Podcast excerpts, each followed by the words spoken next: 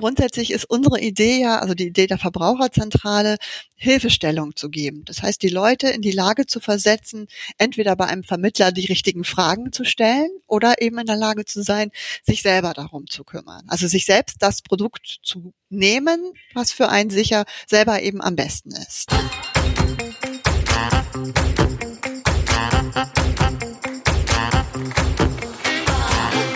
Hallo und willkommen zu einer neuen Folge unseres Podcasts Schwungmasse. Ich bin Maxi, ich bin seit knapp einem Jahr Teil der Initiative Finanzheldin und ich freue mich heute auf einen neuen Gast hier im Podcast und das ist Sandra Klug.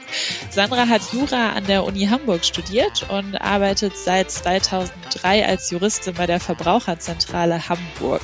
Seit 2015 leitet sie dort dann das Schwerpunktteam Versicherung und seit einem Jahr ist sie vor allem im Bereich Geldanlage, Altersvorsorge und Versicherung tätig. Also ein perfekter Podcast-Gast für die Finanzheldin. Äh, in dem Sinne, herzlich willkommen, Sandra. Schön, dass du heute zu Gast bist bei uns. Vielen Dank, Maxi. Ja, vielen Dank, dass ich da sein darf. Verbraucherzentrale klingt ja erstmal so ein bisschen trocken, wenn ich das so sagen darf. Vielleicht kannst du einmal für unsere Zuhörer ähm, ja, erklären, was ist das Spannende an der Verbraucherzentrale? Ja, ein bisschen trocken. Ähm, das habe ich auch gedacht, bevor ich da angefangen habe. Vor allen Dingen habe ich gedacht, äh, man kann sich an die Verbraucherzentrale wenden, wenn man irgendwie eine neue Waschmaschine braucht und ähm, irgendwie Unterstützung braucht, welches Modell dann das Richtige sein soll. Aber das ist nicht die Verbraucherzentrale. Die Verbraucherzentrale ist tatsächlich ganz, ganz, ganz viel mehr. Und äh, wir bieten im Grunde Information und Beratung zu jeder Lebenslage. Ähm, egal, ob man ganz jung ist oder ganz alt ist. Ähm, immer dann, wenn der Einzelne gegenüber einem Unternehmen steht, bieten wir Hilfestellung und ähm, Rat und Beratung an.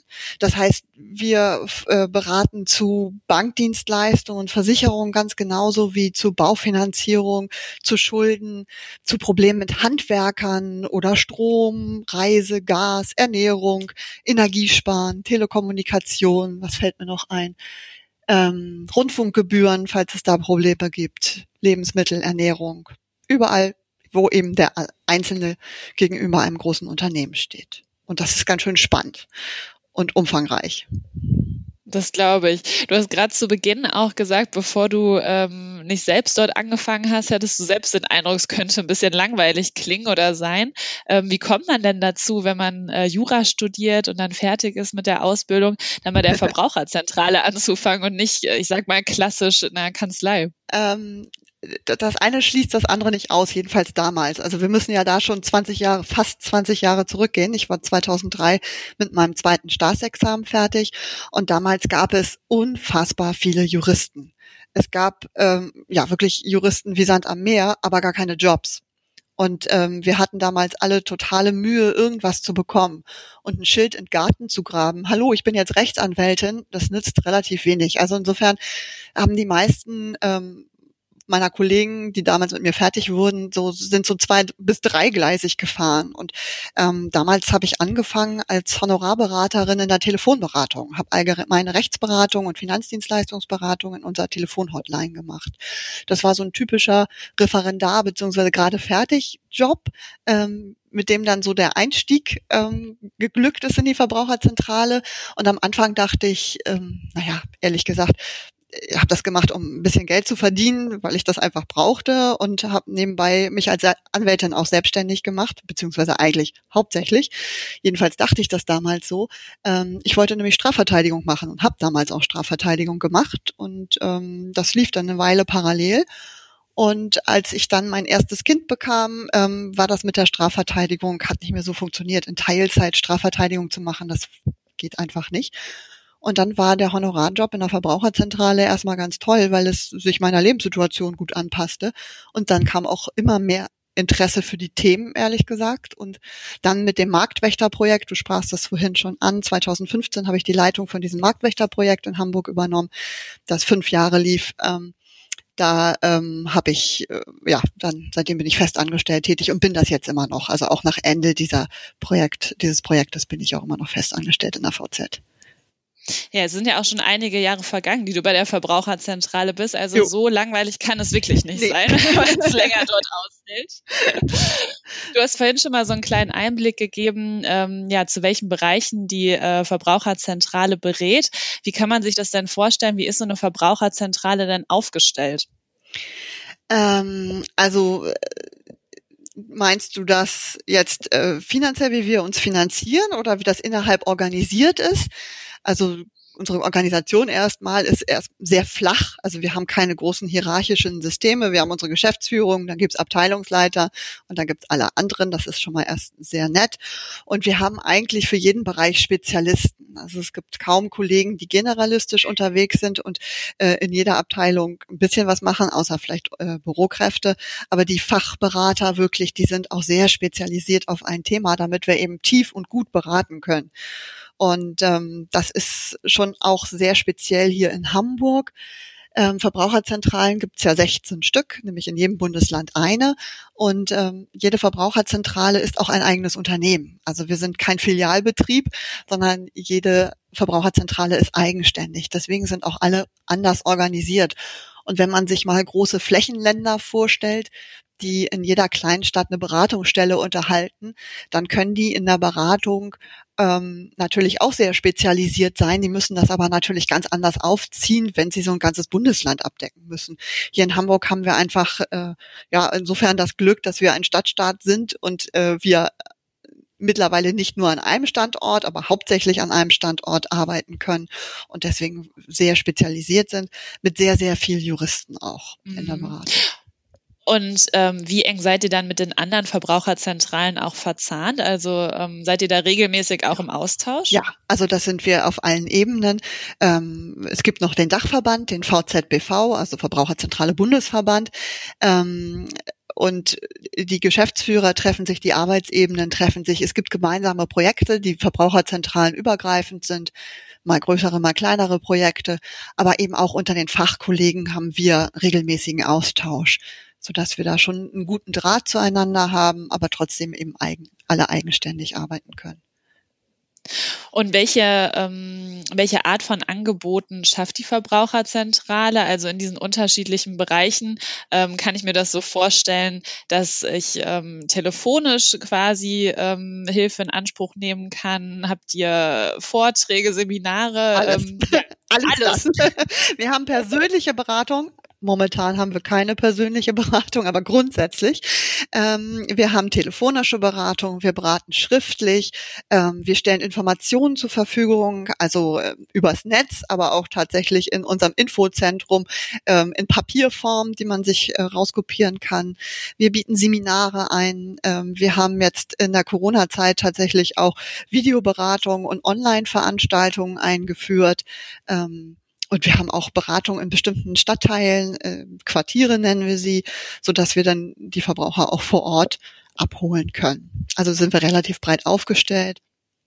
Was wir natürlich auch machen, ist ähm, über Social Media zu informieren, und wir haben auch zum Teil so Rechentools auf unserer Webseite, wo man ähm, ja, bestimmte Sachen, zum Beispiel in Kasso-Check, da kann man eingeben, ob die Inkasso-Forderung, die man bekommen hat, auch äh, richtig ist, kann man da prüfen lassen über ein Online-Tool.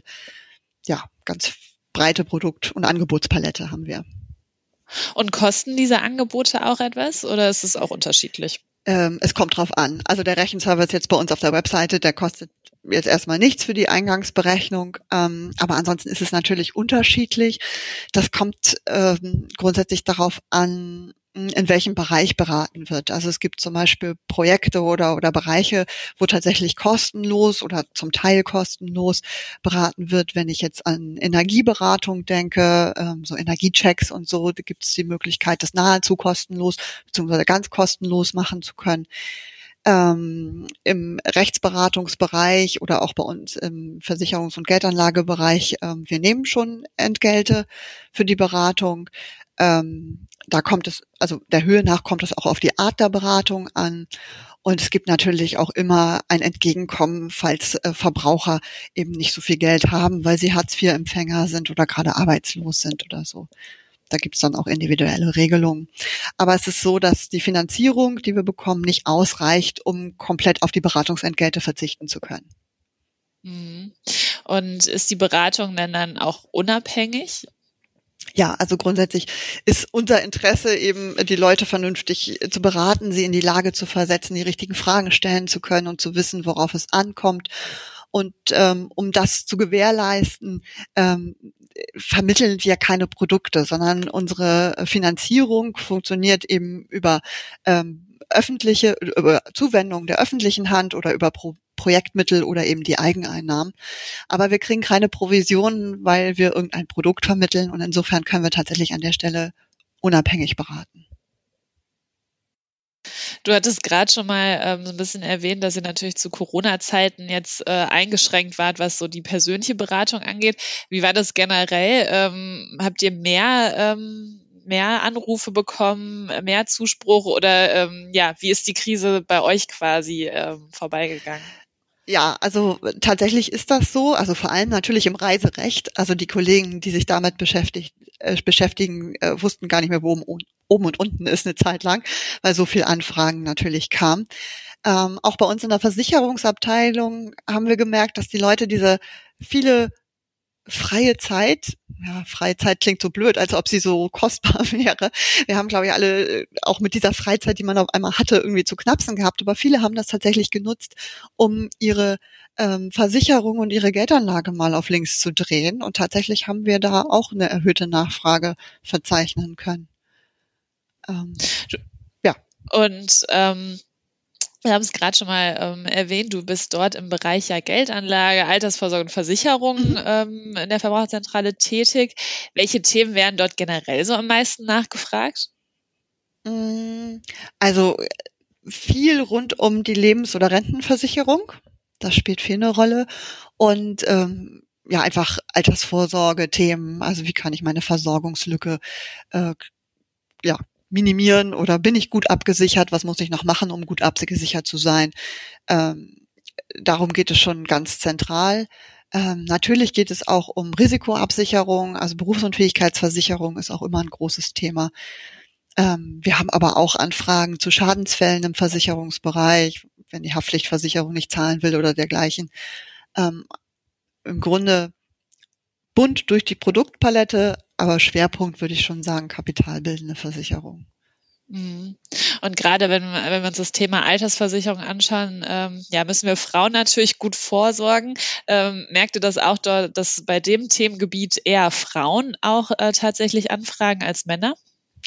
Ja, also so einen kleinen Frauenüberschuss haben wir. Also ich, es ist nicht so, dass Männer gar nicht kommen. Ich würde sagen, also so gefühlsmäßig, um das genau beziffern zu können, ähm, ist es vielleicht so 40, 60, äh, also zugunsten der Frauen 60 Prozent Frauen, vielleicht auch ein Tick weniger. Viele kommen auch als Paare dann in unsere persönlichen Beratungen. Gut, das merken wir jetzt aktuell eben nicht so, weil wir telefonisch oder Videoberatung machen. Ähm, aber ähm, Frauen kümmern sich schon ein bisschen häufiger drum, zumindest indem sie zur Verbraucherzentrale kommen, sagen wir mal so. Mhm. Warum glaubst du, ist das so? Oh, ich glaube, da können wir ganz viel spekulieren. ich glaube, ein, äh, ein Punkt ist erstmal, dass Frauen sich, also auch jüngere Frauen, sich grundsätzlich eher trauen, Fragen zu stellen und Dinge zu hinterfragen. Ich glaube, viele jüngere Männer haben immer noch das Gefühl, ah, mit dem Internet kriege ich das alles alleine hin. Und ähm, Frauen fragen einfach mal nach und wollen Dinge mehr reflektieren und wollen sich sicher gehen. Das ist, glaube ich, ein Punkt. Ein anderer Punkt ist, dass ja, gerade wenn Frauen in Situationen sind, nämlich wie ähm, Teilzeit arbeiten, also Frauen haben Kinder bekommen, sie arbeiten Teilzeit, sie haben weniger Altersvorsorgeansprüche als Männer, häufig jedenfalls, dann haben sie vielleicht auch einen größeren Druck, sich darum zu kümmern, weil sie denken, es muss also das Sicherheitsbedürfnis ist vielleicht auch manchmal ein bisschen größer als bei Männern. Das ist aber alles nicht empirisch belegbar, sondern eher mein Bauchgefühl. Ja, aber ich glaube, in vielen äh, Punkten ähm, trügt das Bauchgefühl ja auch nicht. Also es sind ja viele valide Punkte. Gerade das Thema Sicherheit ist ja wirklich so äh, belegt, dass Frauen ähm, in, in diesen Bereichen, was zum Beispiel Versicherung oder Finanzen generell angeht, dass ähm, die eben mehr sicherheitsorientiert sind als Männer ja. und Männer vielleicht öfter mal denken, ja, das, das kriege ich schon selbst hin oder das kann ich, äh, kann ich selbst gut regeln vielleicht. Ja, wobei äh, häufig dann eben auch in einer späteren Lebensphase die Männer dann doch bei uns landen, wenn es manchmal Ah, okay. nicht so gut geklappt hat, weil das eine ist ja, die Geldanlage eben selber zu machen und sich selber drum zu kümmern. Das andere ist, sich ähm, äh, ja in die Hände eines äh, Beraters in Anführungszeichen zu geben, also jemanden, der das für einen übernimmt. Und häufig äh, werden dann eben keine Fragen gestellt, sondern das wird so angenommen, wie der Vermittler einem es präsentiert. Und die Fragen tauchen dann heute häufig hinterher auf, wenn nämlich die eigene Lebenssituation sich verändert und diese Dinge nochmal angefasst werden. Und äh, dann kommen doch auch häufig Männer und bitten um Hilfe. Also seht ihr das dann in der Altersstruktur tatsächlich, dass ähm, will Ja, ich jetzt nicht so weit gehen, aber ich habe jetzt so aus meiner Okay. Beratungserfahrung einfach äh, vor meinem geistigen Auge viele Männer, so Mitte oder Anfang, Mitte 40, ähm, die sich haben irgendwann mit, weiß ich nicht, Mitte, Ende 20 mal bei irgendwem beraten lassen, die dann x Verträge bekommen haben und das war als gut verdienter junger Akademiker auch alles überhaupt gar kein Problem. Und dann haben sie irgendwann eine Familie bekommen, zwei Kinder und eine Immobilienfinanzierung und denken, oh scheiße, ich muss ganz schön viel für meine Versicherungsverträge bezahlen. Ich kann das gar nicht mehr. Und wie komme ich denn da wieder raus?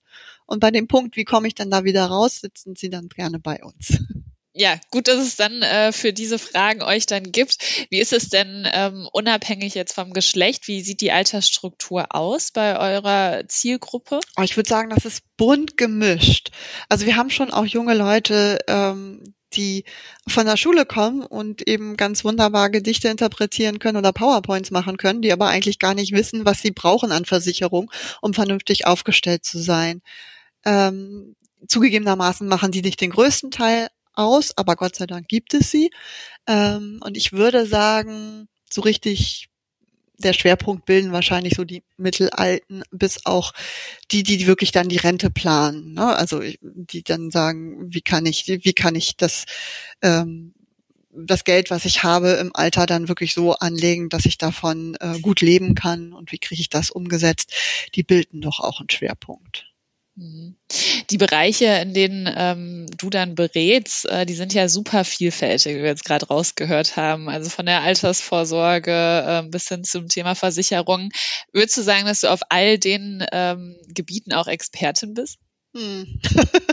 naja, also grundsätzlich, ich glaube, ein gutes Grundwissen ähm, habe ich schon in allen Bereichen. Äh, Juristen haben ja sowieso immer die Fähigkeit, alles zu können. Nein, ähm, im Ernst. Äh, also ich ich glaube, ich bin schon ganz gut im äh, Thema Altersvorsorge, Geldanlage, vor allem Versicher, also kapitalbildende Versicherung. Da bin ich schon ganz gut im Film. Ähm, es gibt sicherlich die eine oder andere Lücke. Bei mir sind es vor allen Dingen Wohngebäudeversicherungen, wo ich nicht ganz so firm drin bin. Ähm, oder ähm, bei Schadensfällen muss ich auch nochmal nachgucken. Ähm, aber ich glaube, grundsätzlich bin ich schon ganz gut aufgestellt. Und ähm, in diesen Themenbereichen, da ändert sich ja auch super schnell immer was. Ich könnte mir vorstellen, dass es dann da wieder ein neues Gesetz gibt, da wieder eine neue Regelung. Habt ihr dann als ähm, Berater auch regelmäßig Weiterbildung oder Fortbildung? Klar, selbstverständlich. Ähm, das ist schon ganz wichtig, da auf dem Laufenden zu bleiben und da nichts zu verpassen. Ähm, gerade auch was Rechtsprechung anbetrifft, äh, zum Beispiel, wenn wir uns den Bereich angucken, ähm, der Renten- und Lebensversicherung, dem Widerspruch oder ähm, der, dem Widerruf von, von diesen Verträgen, da passiert halt ganz viel und da muss man schon gut versuchen, ähm, auf dem Laufenden zu bleiben. Und das tun wir natürlich, indem wir die, die Fachpresse äh, verfolgen und da äh, natürlich auch Fortbildungen machen ähm, und im regelmäßigen Austausch auch mit Anwälten zu diesen Themen sind, so dass wir da ja gut hoffentlich alles im Blick haben und da nichts verpassen. Mhm. Ähm, Nochmal zum Thema Unabhängigkeit. Es ist ja wichtig, wenn ihr beratet, dass ihr dann eben, ähm, sag mal, neutral agiert. Ich stelle mir das in manchen Bereichen aber total schwer vor, gerade wenn es ums Thema Geldanlage geht. Ähm, ihr dürft da jetzt nicht ja sagen, ähm, ja, Produkt A und B ist super toll, Produkt C würde ich eher sein lassen. Ähm, stößt man da nicht manchmal auch so ein bisschen an seine Grenzen? Na gut, also wenn eine ältere Dame zu einem kommt und sagt, ich möchte meine, weiß ich nicht, 20.000 anlegen, möchte eine Filialbank und es soll so viel Zinsen, wie es ge äh, sicher, äh, so viel Zinsen geben, wie es möglich ist und es muss sicher sein und es muss eine Sparanlage sein, äh, da ist der Kreis natürlich dann relativ klein von dem, was man empfehlen kann. Das ist schon klar. Ähm, nein, aber grundsätzlich ist unsere Idee ja, also die Idee der Verbraucherzentrale, Hilfestellung zu geben. Das heißt, die Leute in die Lage zu versetzen, entweder bei einem Vermittler die richtigen Fragen zu stellen oder eben in der Lage zu sein, sich selber darum zu kümmern. Also sich selbst das Produkt zu nehmen, was für einen sicher selber eben am besten ist. Ne? Das, das ist ja unsere Idee dahinter. Das heißt, es geht um ganz viel Vermittlung von, von erstmal allgemein und etwas speziellerem Wissen, um diese Fragen tatsächlich beantworten zu können. Und ich glaube, das können wir ganz gut und da kommen wir auch gar nicht so an, an unsere Grenzen. Ähm, was für uns mal eine gute Hilfestellung ist, sind, äh, ist die Stiftung Warentest beziehungsweise die Finanztesthefte. Ähm, die testen ja viele Produkte ähm, unabhängig und regelmäßig und immer wieder neu. Und ähm, die testen alle Produkte, ob die nun sinnvoll sind oder nicht. Aber es gibt ähm, auf jeden Fall immer gute Anhaltspunkte, da auch mal einfach auf eine Übersicht zu verweisen. Ähm, zu Anbietern, äh, die besonders kostengünstig ähm, ETFs anbieten zum Beispiel. Na, da muss ich das Rad ja auch gar nicht neu erfinden. Da gibt es ja Leute, die sich unabhängig damit beschäftigt haben, auf die ich dann im Zweifel auch verweisen könnte. Als Beispiel. Ja. Genau. Ja. Jetzt ähm, bist du ja schon seit längerem dabei. Ähm, kannst du vielleicht so ein bisschen aus dem Nähkästchen plaudern, was vielleicht so mal die, die lustigste oder skurrilste Anfrage mal war, die du bekommen hast? Oh ja, ich erinnere mich an einen Fall, ähm, das war noch zu meinen Rechtsberatungszeiten. Da hatte ich dann montags morgens jemand am Telefon, äh, oder, oder gegen Mittag, äh, der sich also darüber aufregte, dass der Händler, bei dem er am Samstag sein Wohnmobil gekauft hat für 80.000 Euro, gar nicht so amüsiert war, dass er am Montagmorgen diesen Vertrag gar nicht mehr haben wollte und vom Kauf zurücktreten wollte. Und er hat sich das also gar nicht verstanden, dass er jetzt gar kein 14-tägiges Rückgabe- oder Rück Rücktrittsrecht hat, sondern dass der Händler eigentlich auf dem Vertrag bestand. Und das fand ich schon sehr absurd, wenn man für 80.000 Euro ein Wohnmobil kauft, dann weiß man doch eigentlich, was man tut, dachte ich jedenfalls. Denkt man. ähm, also äh, das, ähm, ja, also das äh, war schon schon schon sehr besonders in, in, in der Hartnäckigkeit auch dieses Menschen, wie er auf seinem 14-tägigen Rückgaberecht bestand, äh, was es defi definitiv nicht gibt. Also die ersten Jahre meines Berufslebens wollte ich immer gerne so eine Kampagne machen, gegen das 14-tägige Rückgaberecht, weil es offensichtlich wahnsinnig weit verbreitet ist in der Bevölkerung, dass man doch alles zwei Wochen zurückgeben könnte. Und das stimmt eben einfach nicht. Wenn man im stationären Handel kauft, hat man kein Rückgaberecht. Die meisten äh, Läden nehmen ja die Sachen zurück, aber es gibt eben keinen Anspruch darauf. Ähm, genau. Ansonsten, ja, wir haben schon auch immer mal wieder Verschwörungstheoretiker jeglicher Art. Wir haben Leute, ja, die einfach immer so unbelehrbar sind. Das kann manchmal einfach auch sehr, sehr lustig werden. Also für uns. Das kann auch sehr anstrengend sein mir ist auch einer im Gedächtnis geblieben, das war, also das fand ich sehr skurril. Ähm, diese Hotline, die wir, äh, die machen, die ist auch nicht unentgeltlich. Die kostet mittlerweile zwei Euro pro Minute. Das war früher noch mal billiger. Mit dem habe ich tatsächlich anderthalb Stunden telefoniert und ich habe, glaube ich, in jedem Satz gesagt, äh, es geht alles auf ihr Geld und ihre Zeit. Wir hatten gar nichts Inhaltliches zu besprechen. Aber derjenige war einfach so glücklich, irgendwie mit jemandem sprechen zu können und hat sich anderthalb, anderthalb Stunden zu reden. Das war auch gar nicht unnett der war auch total nett, aber wenn er das Geld dafür ausgeben wollte, das war mir nur so unangenehm. Sowas das verstehe ich auch mal. Ähm, ja, ansonsten, es gibt immer mal wieder lustige Begegnungen ähm, vielleicht auch gar nicht aus meinem aus meiner Beratung, sondern von einem Kollegen. Ähm, der hat mal einen äh, Liebesbrief von einer Verbraucherin bekommen, die ihn als jungen Cary Grant bezeichnet hat. Und sie war, also die Dame war mit Sicherheit deutlich über 80 und sie war so begeistert von meinem Dame, vielleicht Mitte 30-jährigen Kollegen, dass sie wirklich einen Brief geschrieben hat, wie toll die Beratung war bei dem jungen Cary Grant. Das macht doch immer wieder gerne die Runde bei uns im Haus. Ja, da freut man sich doch, wenn man so einen Brief erhält. Ja, das stimmt. Und man freut sich auch immer total, wenn man mal ein paar Blümchen bekommt oder ein bisschen Schokolade. Das kommt auch immer gerne vor. Das ist immer total nett. Das ja, das ich, ist doch schön. Ja. Genau. Also ich merke schon, ähm, es wird nicht langweilig in der Verbraucherzentrale. Also das Klischee kann ich jetzt wirklich nach unserem Gespräch seiner äh, nicht bestätigen. Ähm, sind auf jeden Fall spannende Fälle und lustige Fälle manchmal dabei. Das mit Sicherheit. Und freche Fälle. Also wir können uns auch alle herrlich empören, ehrlich gesagt. Also ich habe mhm. mich gerade letzte Woche wieder so dermaßen aufregen können über, ähm, das ist vielleicht wirklich noch mehr als lustige Fälle, ähm, über eine Filialbank hier in Hamburg, die ähm, bei der war eine über 80-jährige Frau, weil ihre Maestro-Karte da kaputt gegangen ist und sie einfach eine neue haben wollte. Und dann hat man festgestellt, dass ähm, ihre Rente gar nicht auf ihr eigenes Girokonto kommt, sondern auf das ihres Mannes. Das war das seit 50 Jahren das gemeinsame Girokonto. Sie hatte eine Vollmacht, sie hat eine Karte, nur ihr Name stand halt nicht mit drin. Und dann hat man gesagt, dass sie würde sich strafbar machen, weil das gegen das Geldwäschegesetz verstoßen würde. Und sie müsste jetzt ein eigenes Konto abschließen. Und diese Frau war so am Ende mit den Nerven, weil sie natürlich überhaupt sich gar keiner Schuld bewusst war. Seit 50 Jahren hat sie ein gemeinsames, vermeintlich gemeinsames Konto mit ihrem Mann. Und diese Bank hat dann ähm, im Grunde der deutschen Rentenversicherung und der Frau unterstellt, dass sie Geldwäsche betreiben würden. Über sowas kann ich mich dann schon auch richtig ärgern. Ich hoffe, der Fall ist gut ausgegangen. Ähm, naja, ich habe der Frau einfach gesagt, sie soll nichts machen und ähm, kein eigenes Girokonto einrichten, weil, ähm, also ich sehe das jetzt nicht, dass das zwingend notwendig wäre und Sie mögen doch mal eine Rechtsgrundlage benennen. Sicherlich gibt es Rechts äh, Geldwäschevorschriften, aber ähm, auf der Seite der deutschen Rentenversicherung gibt es sogar ein Formular, wenn man die Rente auf ein anderes Konto auszahlen lassen möchte. Ich frage mich, warum das nicht gehen sollte. Mhm. Ja, ja, äh, skurrile Fälle auch. Das, ähm, ich, also ich, ich höre es immer wieder, die Verbraucherzentrale hat, äh, hat viele unterschiedliche Themengebiete und ähm, ja, ist auch schön, wenn man ähm, auch einen, einen Job hat, der nie langweilig wird und wo man jeden Tag auch was Neues erlebt. Äh, so hört sich das zumindest bei dir an, Sandra.